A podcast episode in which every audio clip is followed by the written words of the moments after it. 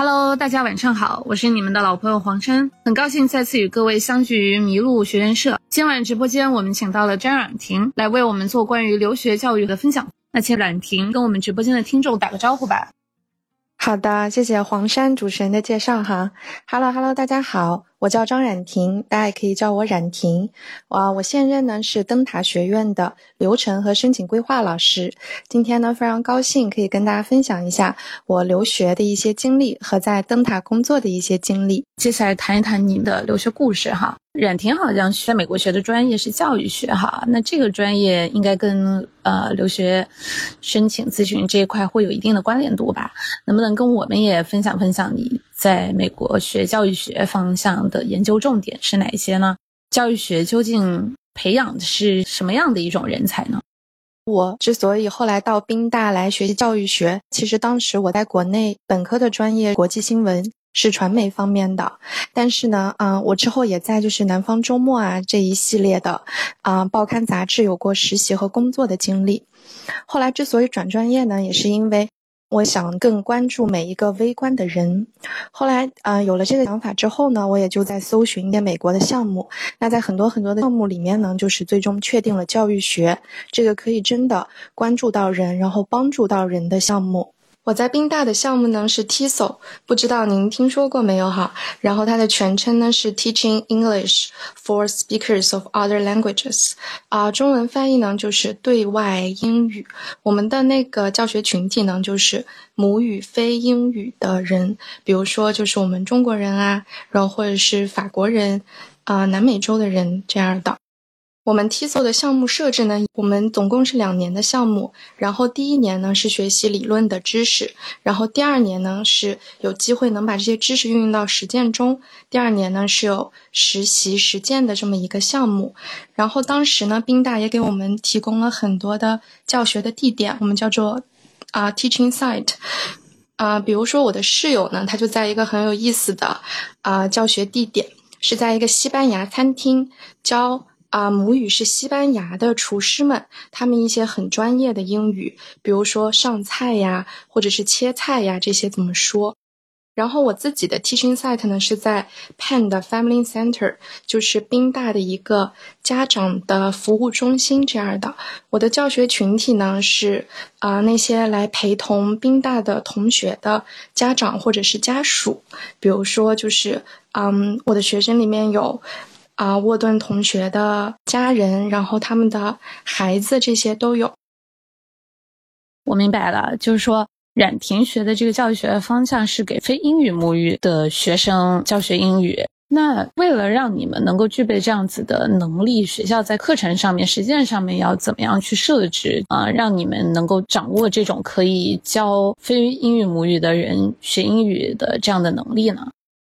首先呢，我们当然是需要具备比较好的英语能力，但是这个能力呢，呃，大部分的英语课堂它也会提供。那我们这个专业之所以特别呢，是因为我们所面对的学生群体，他们是啊英语非母语的同学，也就是说，他们来自。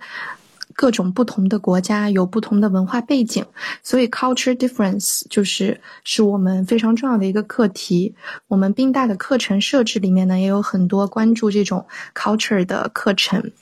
就比如说呢，在我的课堂上面，我的学生有来自有一个来自伊朗的女生，然后她在我的课堂上呢。嗯，都是就是平时的时候，因为我们班就是女生比较多，所以平时他是不需要带那个黑纱的。但是，一旦班上有男同学出现呢，他就必须要带着黑纱来跟我们同时上课了。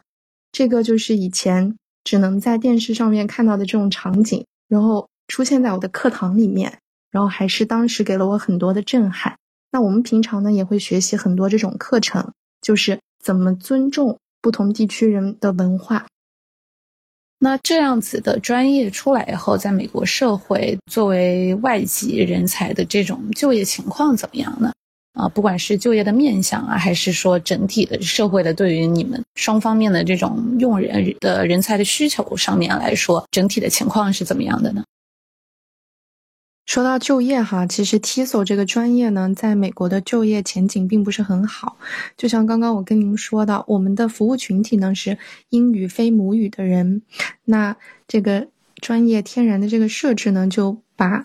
美国当地的人全排除出去了。所以说我们在美国当地呢，可能很难招到，就是找到这个教学者。还有一个问题呢，就是英语的这个问题，那可能就是我们的英语。得达到和比如说外国人或者外国老师他们一样熟练的一个程度呢，这样可能在教学英语的过程当中更有优势。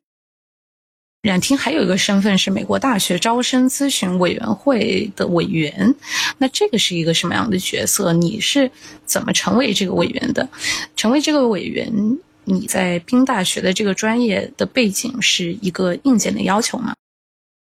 对的，没错，我也是非常开心能够成为这个美国 NACAC 委员会的委员哈。然后这个呢，当时说来也是很有意思，是我现在的老板推荐我去申请的。我老板同时也是 NACAC 的委员之一。那我们现在就同同样都是 NACAC 的委员了，然后呢，这个申请会呢，它就是要求申请者有一些以前的教学经历，比如说我呢就提交了一段呢是我在宾大的这个经历非常重要，但它不是必须的，但是肯定是一个加分项。还有我之前呢也在新东方有过一些教学经历，比如说托福的教学，那我也把它提交上了，然后这些呢肯定是对申请这个委员会有帮助的。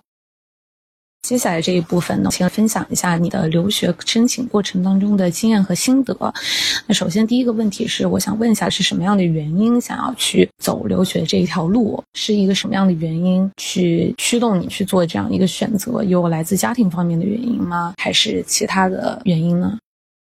出国留学呢，还是我自己的一个选择？主要是当时本科毕业之后呢，也在国内。啊，因为我 gap 了一年，所以当时在国内呢，也在一些嗯媒体杂志有过一些实习经历。那有了一些工作经经历的积累以后呢，我就想到国外去拓展一下眼界，看一下更大的世界，所以当时才选择了出国去读研究生这一条道路。还有一个原因呢，是因为我自己平时私下也非常喜欢看美国电影，还有美国的电视剧。然后一些电影呢，比如说《费城故事》，然后也带我就是领略了就是费城当时的一些历史啊，然后还有它的一些背景，还有一些街道文化什么的。然后所以当我来到费城的时候，就是当电影上的场景浮现在我的眼前的时候，我觉得非常的兴奋。那你当时申请学校到被录取这个之间，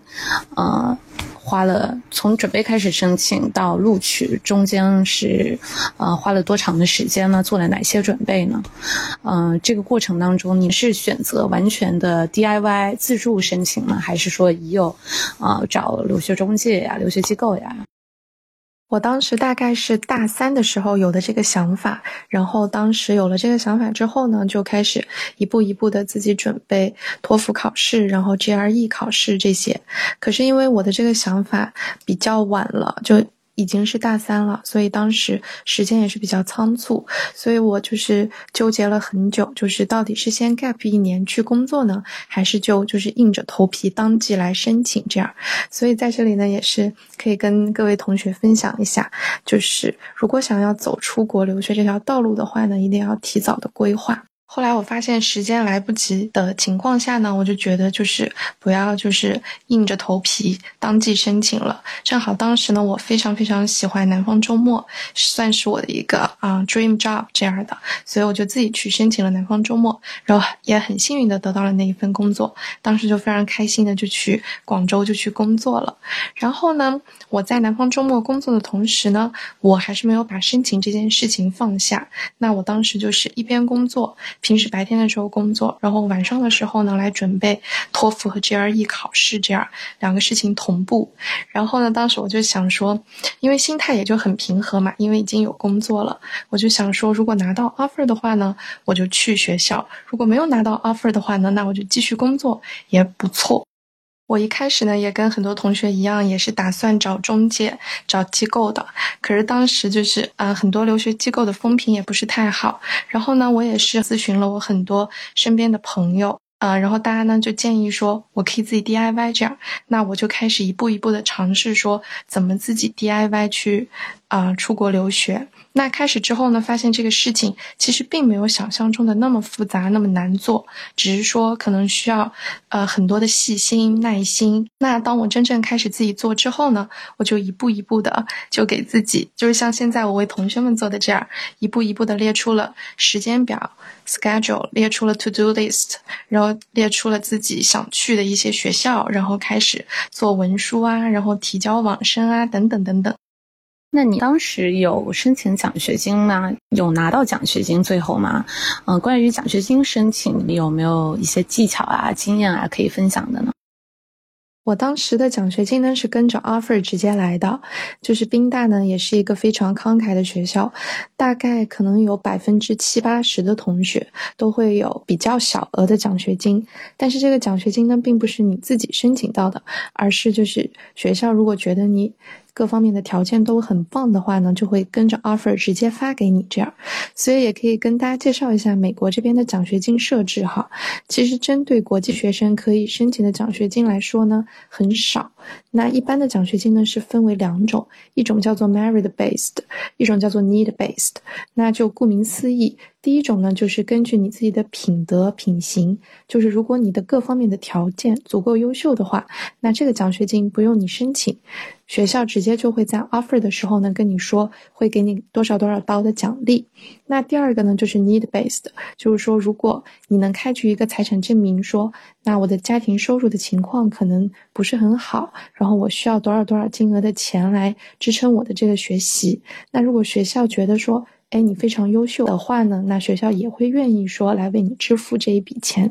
还有一个关于申请奖学金这方面的小技巧呢，就是在你入学之后，每个学校呢其实都会设置一些职位，比如说图书馆的管理员啊，还有一些助教啊，我们一般叫做 Graduate Assistant (GA)，还有 Teaching Assistant (TA) 这样的项目。那如果你比较关注奖学金呢，那也可以去关注这两个职位。如果有任何开放的职位呢，就可以去申请这样。那我自己在宾大的。呃，第二年就是实践的那一年呢，因为嗯理论的课程比较少，然后时间呢稍微比较自由和充沛一点。我当时呢也有在就是宾大的图书馆去做一个管理员这样的项目。那这个呢，除了就是有一些金额的补贴以外呢，也能认识很多很多不同专业的国际生，啊，可以认识很多朋友。还有一个呢，也是增加一个自己的一个体验。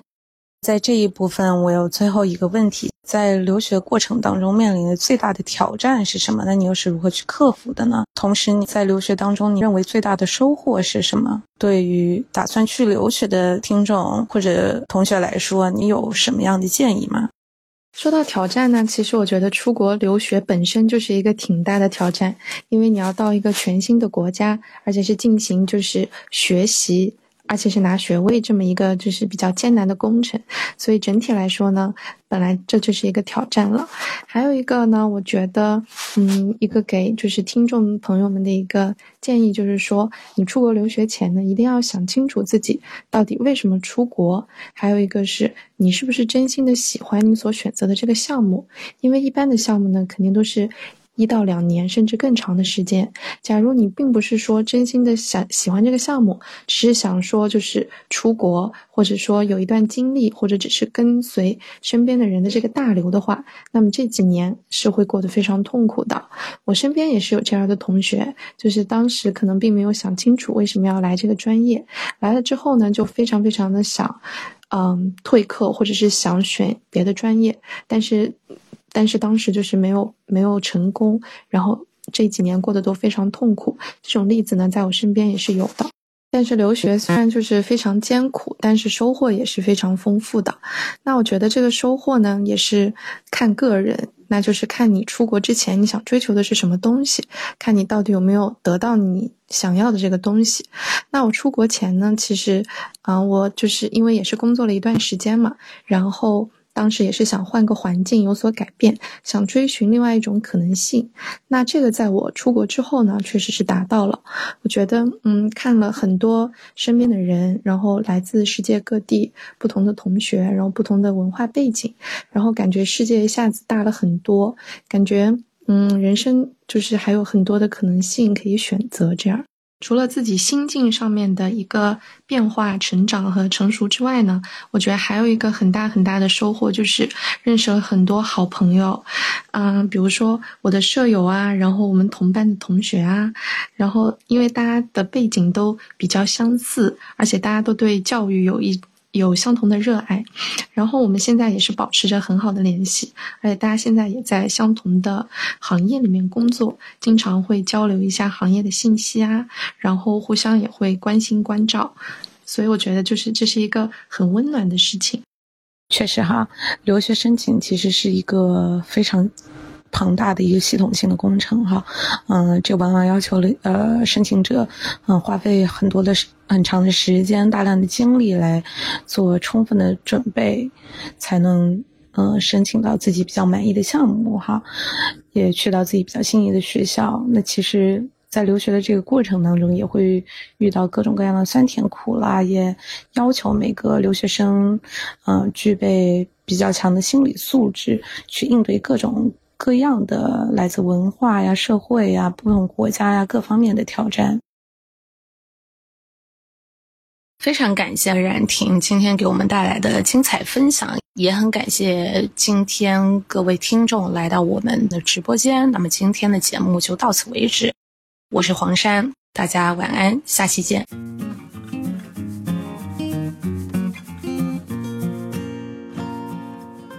迷路。遇见与众不同的人、想法和故事。谢谢你的收听，欢迎你把这个故事分享给你的朋友们，让他遇见更多的人。